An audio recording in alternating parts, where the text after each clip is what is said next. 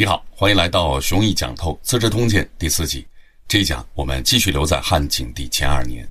这一年里，也许是巧合，就在朝作升任御史大夫，距离丞相的高位只有一步之遥的喜庆时候，异常天象接踵而来。首先是彗星出现在东北天际，紧接着衡山地区下了冰雹。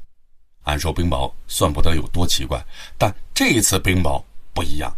个头啊有五寸大小，一落地就能砸出深坑，最猛的可以入地二尺。更要命的是，萤火逆行都留在北辰天区。此外，月亮偏离了正轨，也跑到了北辰天区。同时，还有岁星在天庭内逆行。可以用一句话简单概括古代占星术的基本操作要领。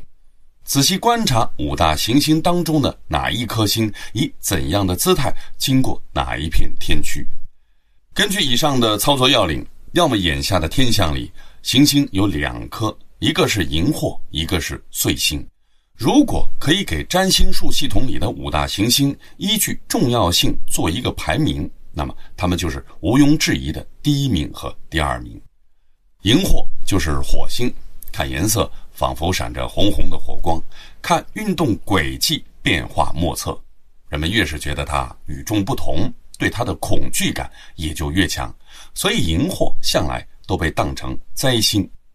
那么，当荧惑在最重要的天区发生了最异常的运动，对应在人世间，一定意味着最核心的位置、最关键的人要倒最大的霉。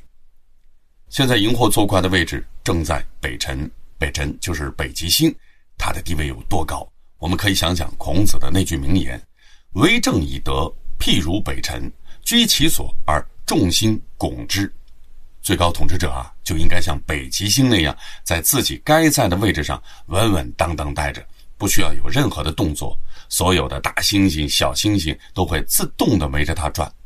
那么，对应在帝制时代，北辰自然就是皇帝的位置了。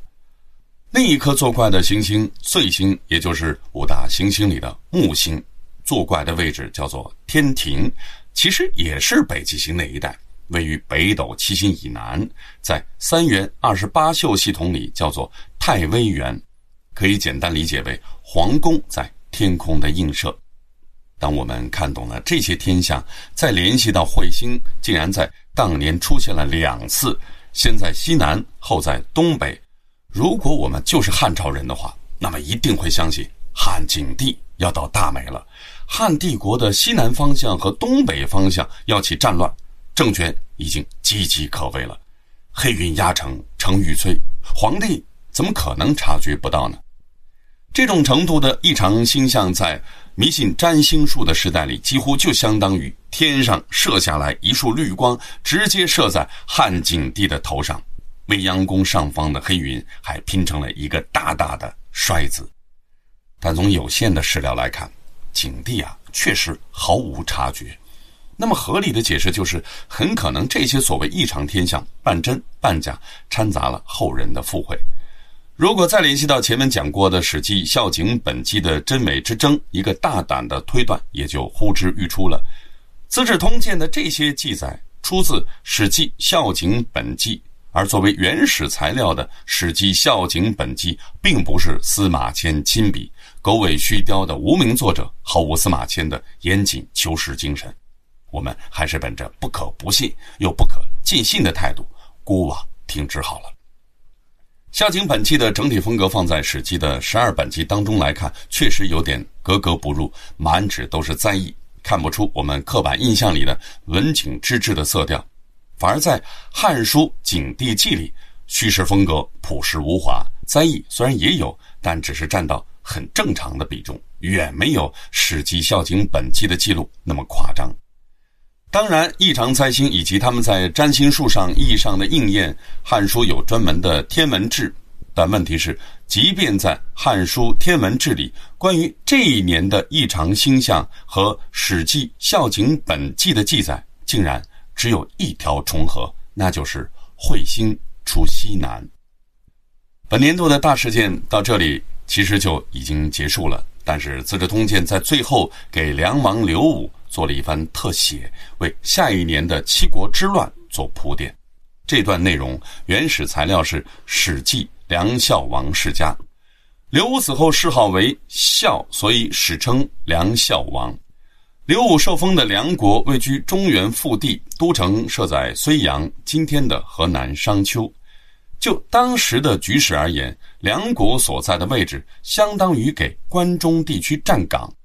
无论东边的齐国一带叛乱，还是东南的吴楚一带叛乱，只要打不下梁国，就不方便直接进军长安。就警惕的亲属关系而言，一母同胞的亲兄弟就只有刘武一个。同父异母的半亲不亲的兄弟都死光了，自己啊虽然很能生儿子，但儿子们呢都还太小，所以目前来看，梁王刘武是唯一一个既亲近又靠得住的亲人。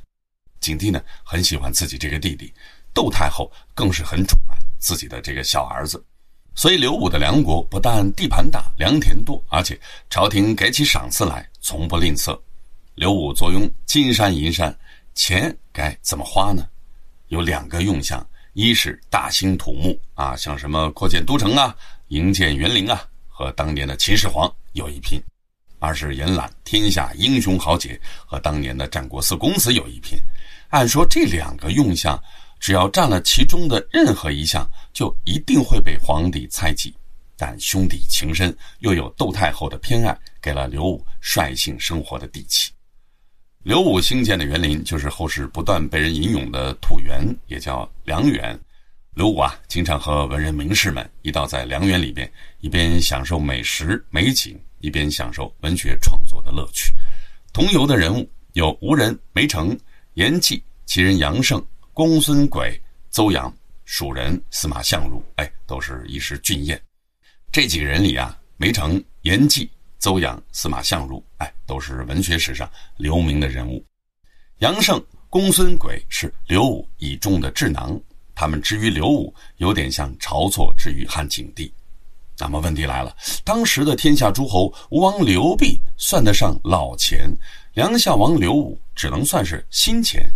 刘备的吴国有着丰富的矿产资源，自己铸钱，自己煮盐，哎，富裕到这种程度，早就开始延揽天下名士了。梅城啊，严季啊，他们为什么没有早早的投奔吴王刘濞，反而跑到刘武那里做门客呢？《汉书》给出了明确答案：邹阳、梅城、严季他们啊，原先都在刘濞那里做官。哎，越看刘濞越不对劲，委婉的劝谏过，但是刘濞呢不听。哎，大家这才离开了吴国，转而呢投奔到梁国去了。这就让我们看到了一点战国时代的流风遗韵。当时作为名士，如果要在诸侯国里讨生活，最为必要的基本功就是政治敏感度，免得一不小心就陷在是非之地里面出不来了。作为诸侯王，其实应该啊认识到时代的转变，不要再搞战国时代阉揽名士那一套了。只不过刘濞和刘武这两位太特殊，当然钱多了烧炮应该也是一个原因。金山银山，如果不这样去花，不去买一堆人五人六的帮闲，天天捧着自己，抬高自己的身价，还能怎么消费呢？梁王刘武就这样买人才、搞建设。至于梁国园林的营建规模，我们可以关注一下《资治通鉴》的这一句记载：“为复道，资宫连属于平台三十余里。”这里的“宫”说的是刘武的住所，平台是新建的离宫景点。哎，为了游玩方便，在两地之间修筑复道，长达三十里。后来刘宋年间，谢惠莲登平台复雪，平台从此又名雪台。所以，我们读历代诗歌，常常看到梁园、平台、雪台这些词，他们都是梁孝王刘武留下来的文化遗产。李白游览梁园故地，写下了《梁园吟》：“我扶黄河去金阙，挂席欲尽波连山。”天长水阔雁远射，仿古史籍平台间。李白看到的是梁王宫阙今安在，美马仙归不相待。梁孝王刘武的宫殿已成陈迹，曾经陪同刘武在梁园吟咏的文学名士梅城、司马相如也早已作故了。杜甫有一首记李十二白二十韵，概括李白一生经历，开头就是我们很熟悉的名句。昔年有狂客好尔谪仙人，笔落惊风雨，诗成泣鬼神。接下来很快就说到李白“醉舞梁园夜，行歌泗水春。才高心不展，道屈善无邻。”那么李白为什么要在梁园醉舞呢？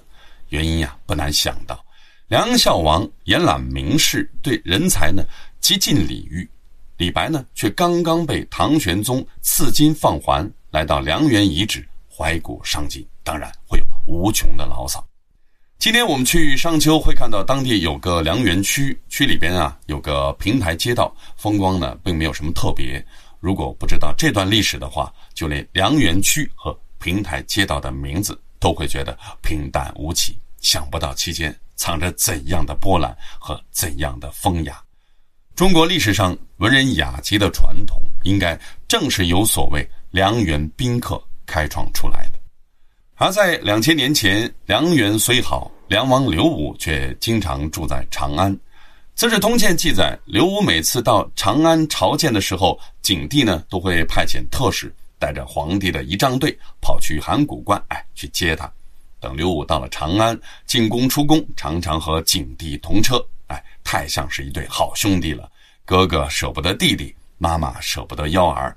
刘武就这样破了诸侯王在朝见之后要及时返回封国的规矩，在长安一住就是半年。刘武带来的梁国内侍进出皇宫，就和景帝的宦官一样，真不把自己当外人。不过，梁孝王刘武的这段经历时间线很难梳理清楚。司马光既然把他安排在了景帝前二年，我们呢也就不必深究了，只需要知道刘武在所有诸侯王当中身份最特殊，最受景帝的倚重和窦太后的偏爱就好了。当然，关系太亲了，尊卑就不好办了，麻烦马上就来。我们下一讲再见。微信 o u c h s t y l e 提醒您，此音频仅供我群内部交流学习使用。请勿传播。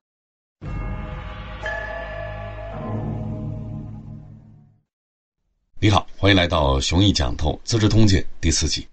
这一讲我们进入《资治通鉴》的新的一卷，第十六卷。时间从景帝前三年开始。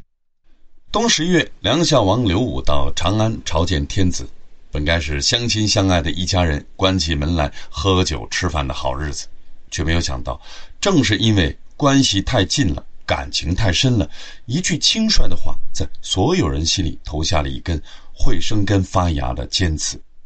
事情是这样的，当时汉景帝还没立太子，在酒桌上啊喝开心了，说皇位呢将来要传给刘武。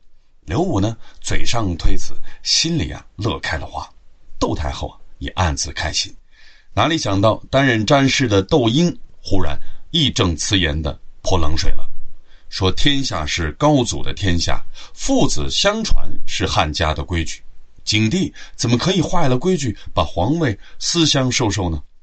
这话实在是没法反驳。但窦太后因此恨透了窦婴，借口窦婴有病，免了他的职，还注销了他出入宫禁的通行证，取消了他定期朝见皇帝和太后的资格。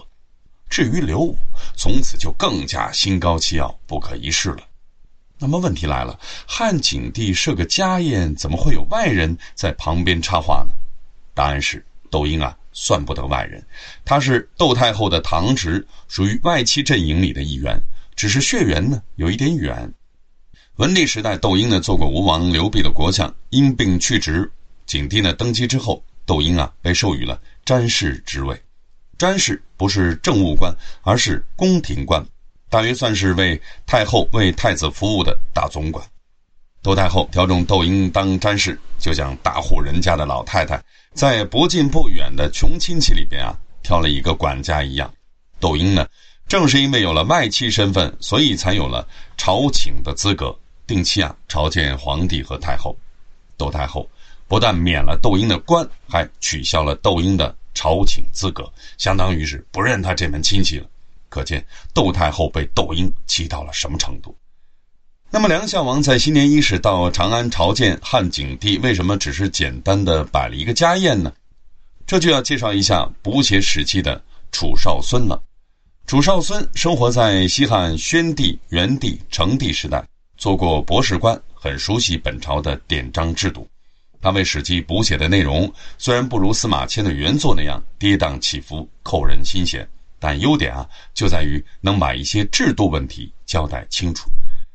楚少孙补写的《梁孝王世家》就讲明了汉朝诸侯王朝见天子的规矩，总共见面四次。才到的时候是所谓小见，顾名思义，小规模，非正式，相当于啊在皇帝的内宅里边办个家宴。然后在新年第一天正式朝见，称为法见。三天之后，皇帝设宴款待诸侯王，赏赐金钱财物。又过了两天，诸侯王再一次入宫小见，前后不超过二十天。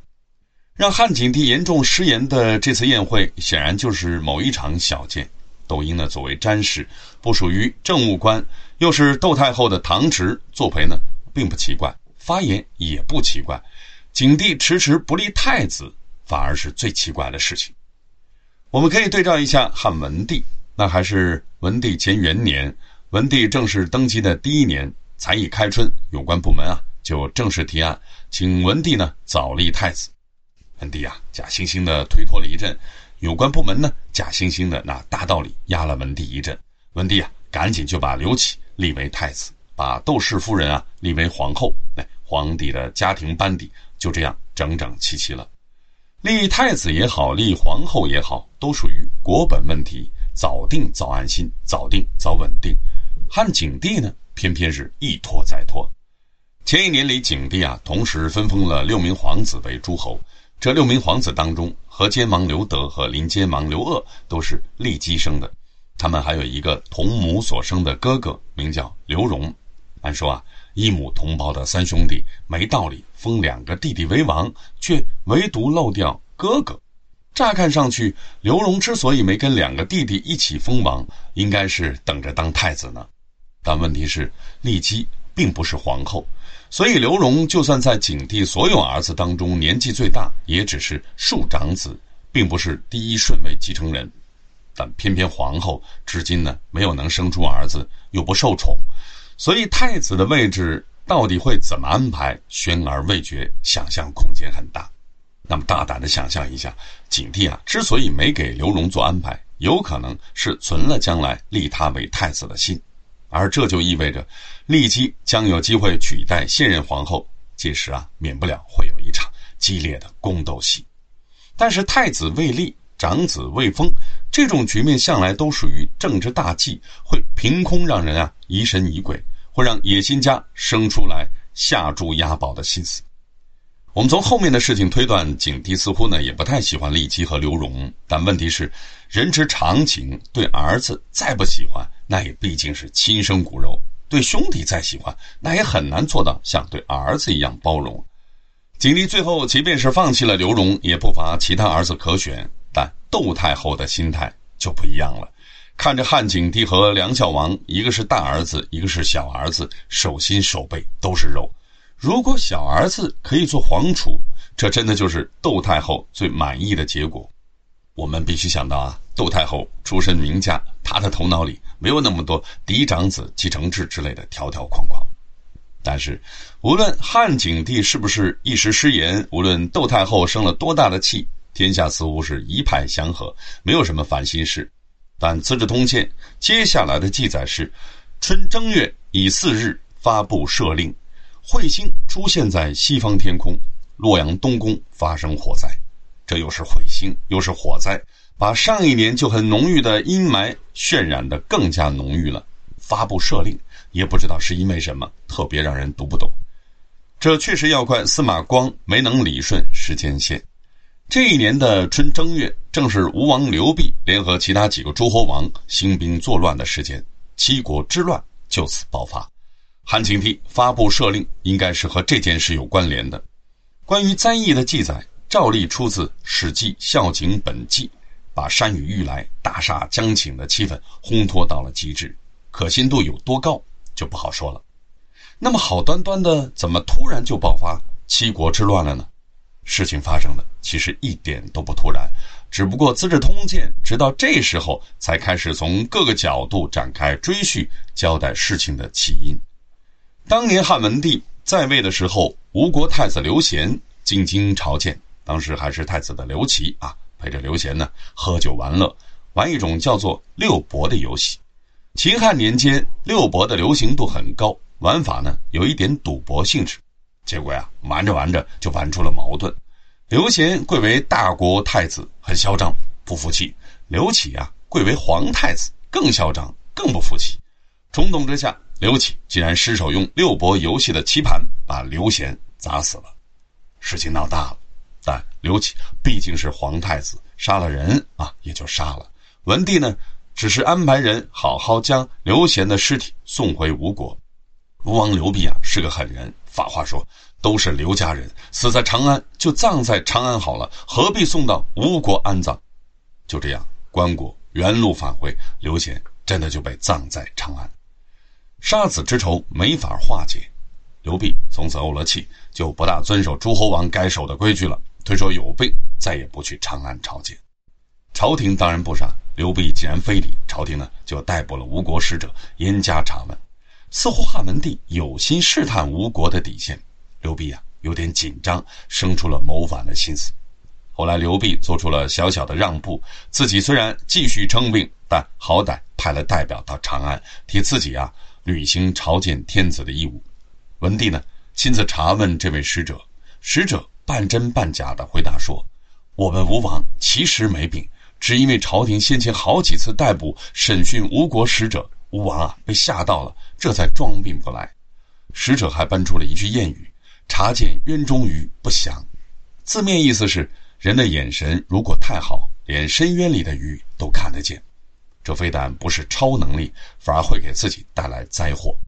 引申意思是，作为统治者，千万不要明察秋毫，只有适度的装聋作哑，才能换来君臣之间的相安无事。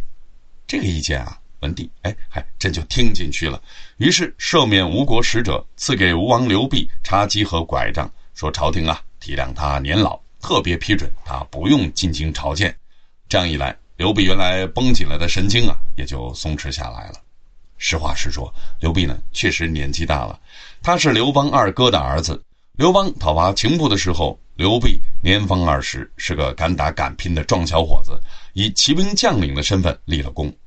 前面讲过了，秦部之乱的平定意味着原属秦部的淮南国需要重新安排，但需要重新安排的还不只是淮南一国。秦部当初击杀荆王刘贾，荆国同样需要一位新王。刘贾呢没有子嗣，刘邦啊便将荆国改为吴国，立刘濞为吴王。刘邦之所以要把吴国封给刘濞这个侄儿，而不是封给亲生儿子，《史记》呢有交代，说吴地啊。民风彪悍，必须有年富力强的诸侯王才镇得住这个地方。皇子们呢都还太小，除了刘濞就没有其他人选了。完成了封王程序之后，刘邦呢看着刘濞的面相，越看越后悔，说刘濞啊有反相，五十年后在东南地区造反的人，估计就是他了。当然，这一类怪力乱神的论调，应该只是出于后人的附会，但其中呈现的关键信息是。刘濞年纪大，成年时候就已经受封为吴王。等熬到汉景帝登基，刘濞在吴国已经经营了大约四十年的时间，不可不谓树大根深。而早在汉文帝登基的时候，摆出高姿态，不肯立太子，说辞就是楚王刘交是我的叔父，吴王刘濞是我的兄长，淮南王刘长是我的弟弟，哎，都有继承资格。如果不从这几位当中遴选，非要立我的亲生儿子，世人一定认为我不懂得举贤任能，只偏袒亲生骨肉，对天下不负责任啊！虽然这只是虚情假意的场面话，但刘濞的资历威望由此可见一斑。那么，在几十年的经营之下，吴国的人力、物力、士气有资格和朝廷一拼吗？我们下一讲再见。微信 o u c h s t y l e 提醒您，此音频仅供我群内部交流学习使用，请勿传播。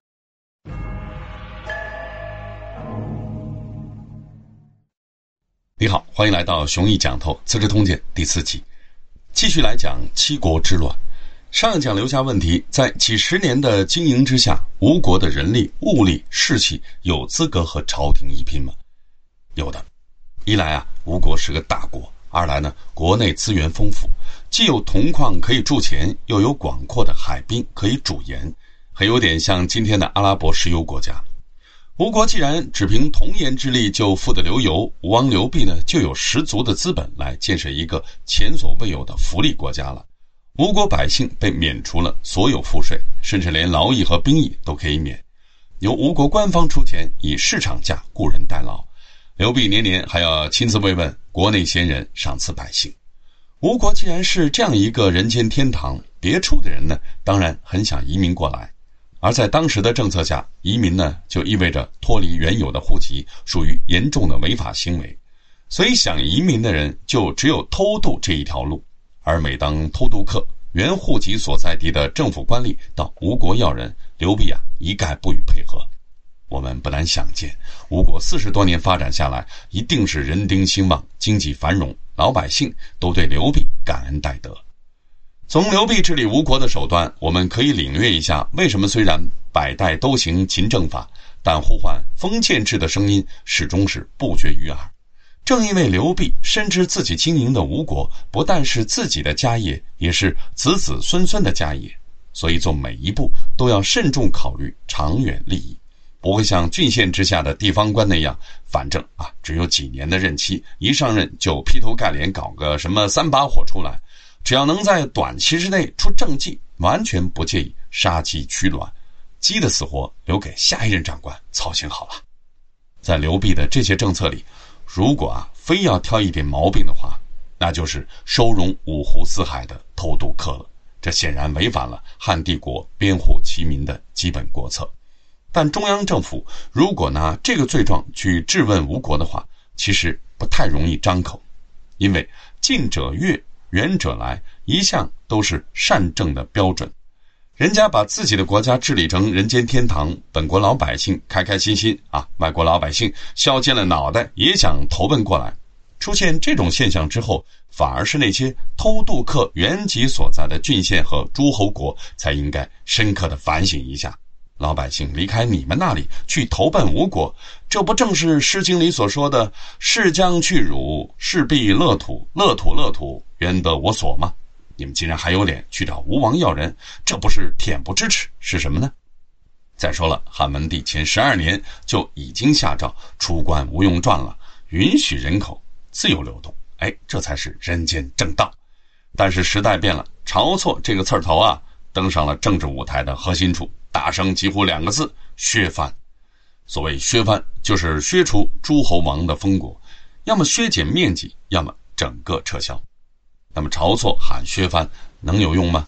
想想当年贾谊，汉文帝赏识他，要提拔他，但老臣们啊不高兴：一来看不惯年轻人青云直上和自己平起平坐；二来呢怕年轻人头脑发热瞎折腾。文帝呢没有办法，只好把贾谊啊外放出去。晁错。会不会落得同样的下场呢？并不会，因为景帝朝不一样了。老臣呢，只剩下一个申屠家，不久前还被晁错啊活活的气死了。再也没有人能拦着晁错上位，而晁错在上位之后，还真的就撸胳膊挽袖子，准备啊改天换地。早在文帝时代，晁错还只是太子属官的身份，那时候他就多次向文帝上书，挑吴王刘濞的毛病，建议啊削除他的封国。等到景帝才一即位，晁错便老调重弹。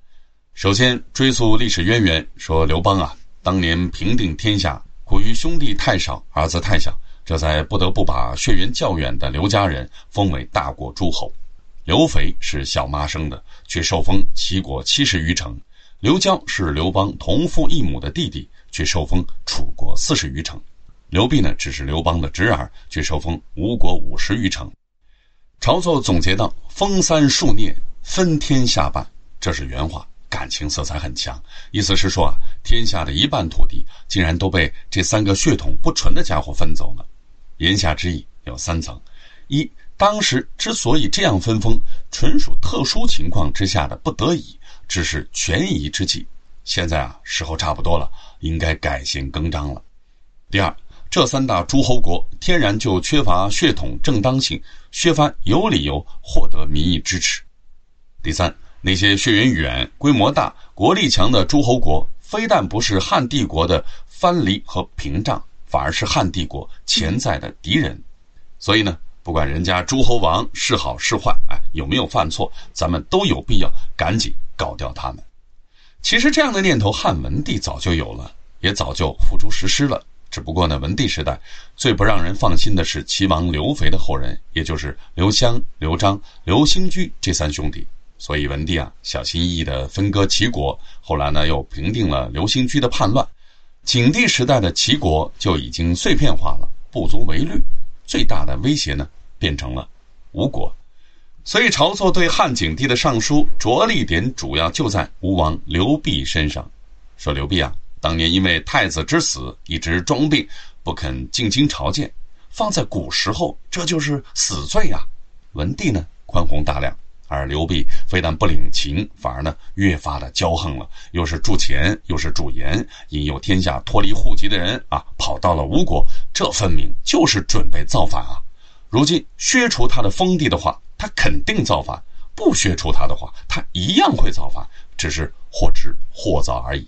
不过呢，算一笔账，长痛不如短痛，削藩这件事越早着手越好。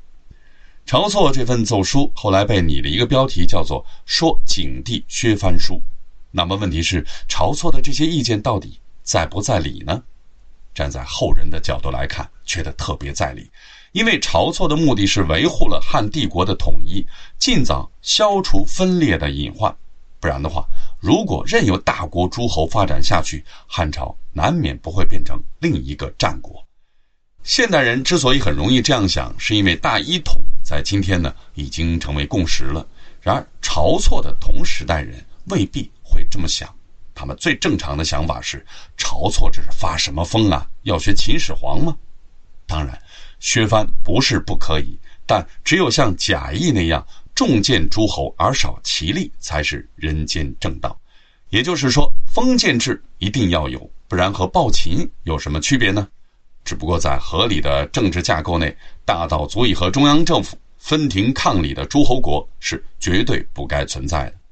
不止贾谊这么想，早在周代，这种观念啊就已经成为政治共识了。这种架构要领可以一言以蔽之：物不能两大。表现在继承人问题上，嫡长子最大，其他儿子都必须矮他一头。表现在后宫问题上，妻子呢只能是一个，其他女人啊都必须矮他一头；表现在城市建设上，首都必须最大，其他城市无论多重要也必须小他一号。总之啊，不管方方面面都要明确体现出这个原则，不如此则不安全。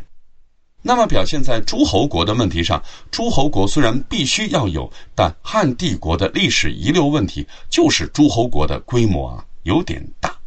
那么解决方案应该是切分才对，重建诸侯而少其力的做法，就好比把一块肉切成几块，再把肉块啊切成肉片，再把肉片呢切成肉丝，哎，再把肉丝啊切成肉馅儿。整个过程不但是渐进的，而且是被包裹在孝道的。糖衣里边润物无声，而晁错的削藩方案就不一样了，不是渐进的，而是激进的，要的是手起刀落，快刀斩乱麻。那具体怎么操作呢？晁错啊，倒是也知道分步骤，建议呢去给诸侯王挑毛病，揪出了他们的罪过，就有了整治他们的名目，顺理成章就可以削减他们的封地。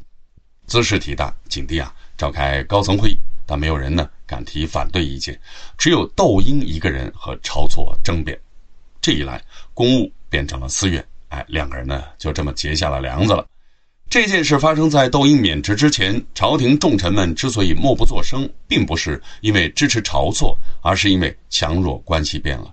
朝廷里边呢再也没有够分量的元老来制衡皇帝了，而晁错呢又是皇帝最信任、最倚重的人，明眼人啊，没道理。自讨没趣，晁错的削藩手段迅速啊动了起来。先是趁着楚王刘戊进京朝见的时候，弹劾他在往年为薄太后扶丧期间，竟然和女人鬼混，这是死罪。当然，并不会真把刘戊杀了。这类事情的标准操作是：臣下以死罪的罪名对目标人物发起弹劾，皇帝呢法外开恩，赦免死罪，降格处罚。警惕对楚王刘戊的降格处罚就是没收了楚国的东海郡。这位刘戊是第三代楚王啊。稍稍回顾一下前情，原先刘邦呢分封诸侯，让韩信做了楚王。擒获韩信之后呢，将楚国改封给自己同父异母的弟弟刘交，谥号楚元王。刘交死后继位的是楚夷王刘尹克。这父子二人啊，都还爱读书，对《诗经》呢很有研究。刘隐客拜托自己的好同学申公当太子刘戊的老师，但刘戊完全没有能够遗传祖父和父亲的读书精神，相当厌学，也不太拿老师啊当回事。后来刘戊和刘濞勾结，申公呢当然要劝阻，没想到刘戊对申公下了狠手。关于这件事，《史记》和《汉书》的记载不太一样。学者们的解释也不太一样。简单讲，刘戊对申公和另一位老师白生动了刑，还让他们穿着赭红色的囚服，在市场上最热闹的地方充米。读书人啊，最在乎的就是脸面。刘悟这一手比直接杀了他们还狠。这个故事我们在后面还会仔细讲。从申公和白生的遭遇看得出，第三代楚王刘悟绝对不是什么善男信女。也难怪会被晁错抓住把柄，刘戊被削夺了东海郡，怎么看怎么都算罪有应得。但诸侯王们很快就发现了，罪状只是借口，朝廷这一次是明火执仗削藩来了。于是生存还是毁灭，这是一个迫在眉睫的问题。默然忍受命运的暴虐的毒箭，或是挺身反抗人世的无涯的苦难，通过斗争把他们扫清。这两种行为哪一种更划算呢？我们下一讲再见。微信 o u c h s t y l e 提醒您，此音频仅供我群内部交流学习使用，请勿传播。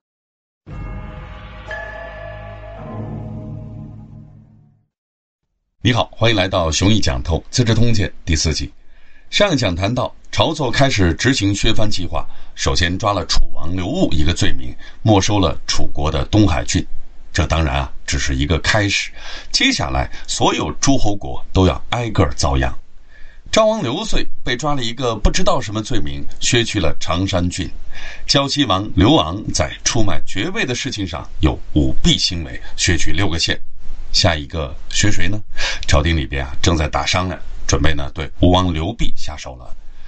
简单盘点一下这几位受害者：楚王刘戊是个不折不扣的不孝子，一点都没有继承祖父刘交和父亲刘尹克的知书达理。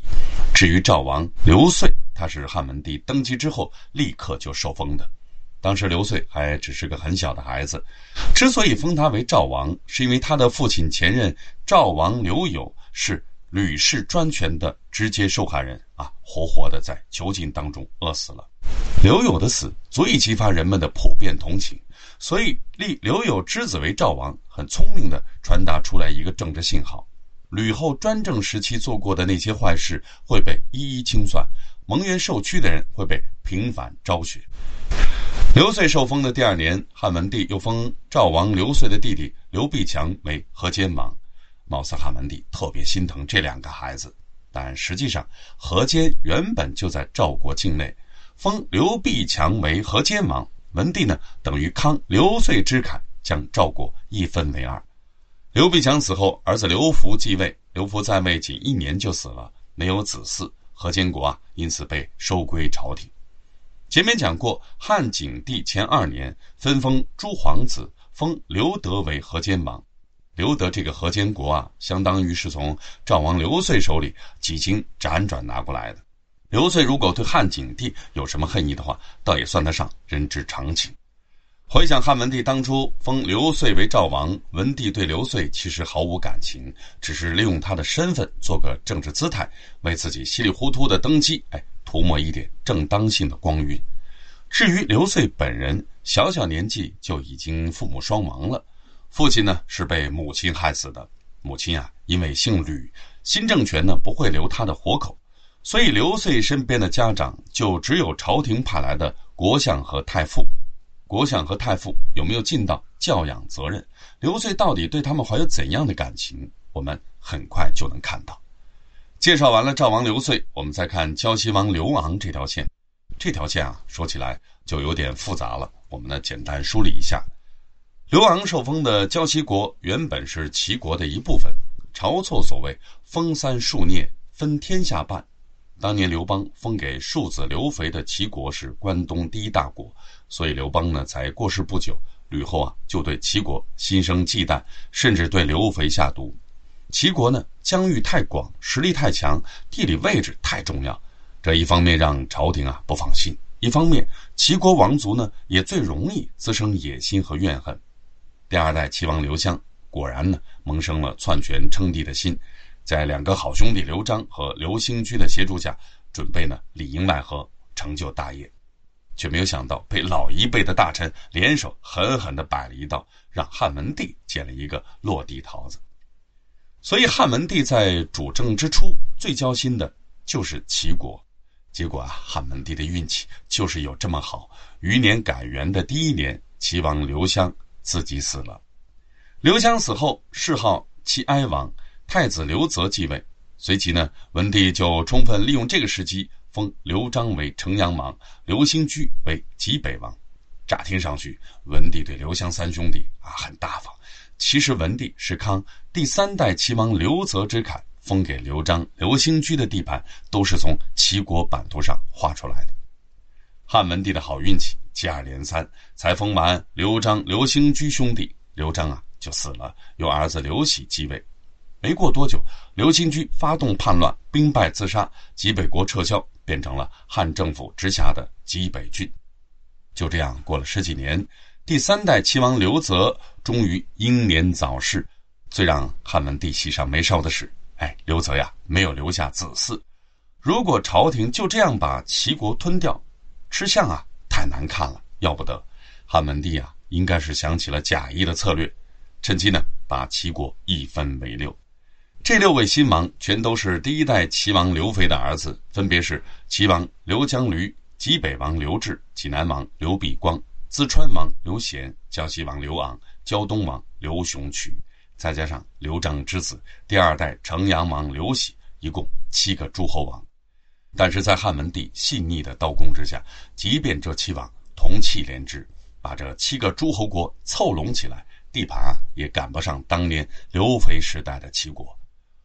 我们需要留意一处细节：如果从第一代齐王刘肥开始，按照继承法正常把王位继承下去的话，那么传到第三代刘泽就算绝嗣了。退一步说，即便皇帝恩准从刘肥的子孙当中替刘泽选定一名继承人，齐王啊也只有一个，而刘江驴、刘志、刘必光这些人最多只能享受侯爵待遇，这辈子都和王位无缘。哎，文帝啊，凯恩让他们一个个都当了诸侯王，就算国土小、实力弱，好歹啊也实现了以前不敢想的人生跃迁。所以他们对汉文帝、对汉帝国的中央政府，就算不至于感恩戴德，至少也不该有多少深仇大恨；对皇位更不该有什么觊觎之心。这就意味着，即便他们产生了造反的念头，战斗意志也不会有多么坚定。再者，他们受封时间短，统治基础还不够牢固，远不能和吴王刘濞相提并论。就算他们真有坚定的战斗意志，也不会有太高的战斗力。所以在即将爆发的七国之乱当中，真正既有战斗意志又有战斗实力的诸侯，其实只有吴王刘濞一个。刘濞知道削藩的事情马上啊就要搞到自己头上了，而且看这个架势，有一呀就有二，那么除了造反。怕是没有别的法子了，而既然要造反，那就赶紧搞结盟吧。结盟的事情似乎很好办，毕竟呢，晁错的削藩政策相当于揪着一个个的诸侯王一刀刀割肉，不但呀很犯众怒，而且搞的是人心惶惶，忍着痛挨完了一刀，却要时刻担心第二刀、第三刀什么时候割下来。所以，只要吴王刘濞带个头，组建一个削藩受害者大联盟，应该不难。但刘濞还是发愁，因为难就难在这些诸侯王里边很难挑得出一两个靠谱的人。可供刘濞选择的盟友都是什么情况？刚刚呢已经介绍过了，所以刘濞能有这个判断，说明啊他的头脑足够清醒。但无论如何，盟友还是要找，哪怕是猪队友啊，只要能起起哄、壮壮声势也好。想想韩信当年指挥乌合之众，以少胜多，打出了传奇的背水之战，刘备手里的牌到底比当年的韩信强多了。为了结盟，刘备呢只能在矮子里拔将军，相中了胶西王刘昂。因为在齐地诸王当中，刘昂啊最为勇武，还是个军事迷，齐地诸王都怕他几分。刘备啊，于是派出使者，出于谨慎，连书信都没有，全凭一张嘴。当使者到了胶西国，和胶西王刘昂发生了一段很有《战国策》风格的对话，抛出的条件是：事成之后，吴王刘濞和胶西王刘昂分割天下。刘备做事啊很稳妥，虽然从使者的回报当中知道了刘昂的态度，但还是亲自走了一趟胶西国，当面和刘昂结盟。其实，在常规状态下，无论是刘备的使者还是刘备本人，都很难离开国境走那么远。这一段路大约相当于今天从江浙到山东。在汉朝的郡国制下，每个诸侯国只能和中央政府单线联系，彼此之间可不许交头接耳。刘备之所以做得到，有两个原因：一是他在吴国的统治时间长，压得住中央派来的官员。二是前些年汉文帝出关无用传，哎，一下子就让跨境通行变得容易多了。所以，我们也不难想见，等七国之乱平息以后，汉景帝马上就要废除出关无用传的政策，让关卡和渡口重新对流动人员严加盘查。话说，吴王刘濞亲赴胶西国之后，胶西王刘昂虽然叛意已决，但胶西国的群臣不愿意了。大家劝谏刘昂说：“所有的诸侯国加起来，地盘也不过占到汉帝国全境的十分之二，搞叛乱的胜算实在太小。退一步说，如今侍奉一位皇帝就已经不容易了，就算将来推翻了这个皇帝，天下有刘辟和刘昂并列称帝，哪有可能相安无事呢？”但刘王啊，不为所动，自顾自的到周边搞联盟去了。齐王刘江驴、淄川王刘贤、胶东王刘雄渠啊，济南王刘必光，也就是刘王的这几个兄弟都答应了。哎，问题来了，为什么胶西国的群臣说不动刘昂呢？乍看上去啊，这些人有点睁眼说瞎话了。全国的诸侯国领土加总的话，哪可能只占到十分之二的面积呢？但重点在于，他们之所以睁眼说瞎话，背后道理很简单。他们的说辞都是从自身利益考虑的，并没有换位思考，没有站在刘昂的角度想问题。如果只是站在胶西国群臣的立场，那么朝廷削不削藩完全无所谓。就算哪天朝廷下重手，把胶西国的编制取消，变成直辖郡县，胶西国的官员不过是变成了胶西郡的官员嘛，官照做，薪水照拿。但是我们也有必要把事情反过来看。胶西国的官员明明就对削藩保持着无所谓的态度，如果刘昂执意反叛的话，这些人当然不可能跟刘昂啊一条心。而刘昂呢，竟然完全意识不到这一层，否则的话，他最该优先处理的事情就是和群臣做深度的利益绑定。那么在联盟的问题上，刘弼和刘昂到底做对了吗？我们下一讲再见。微信 o u c h s t y l e 提醒您，此音频仅供我群内部交流学习使用，请勿传播。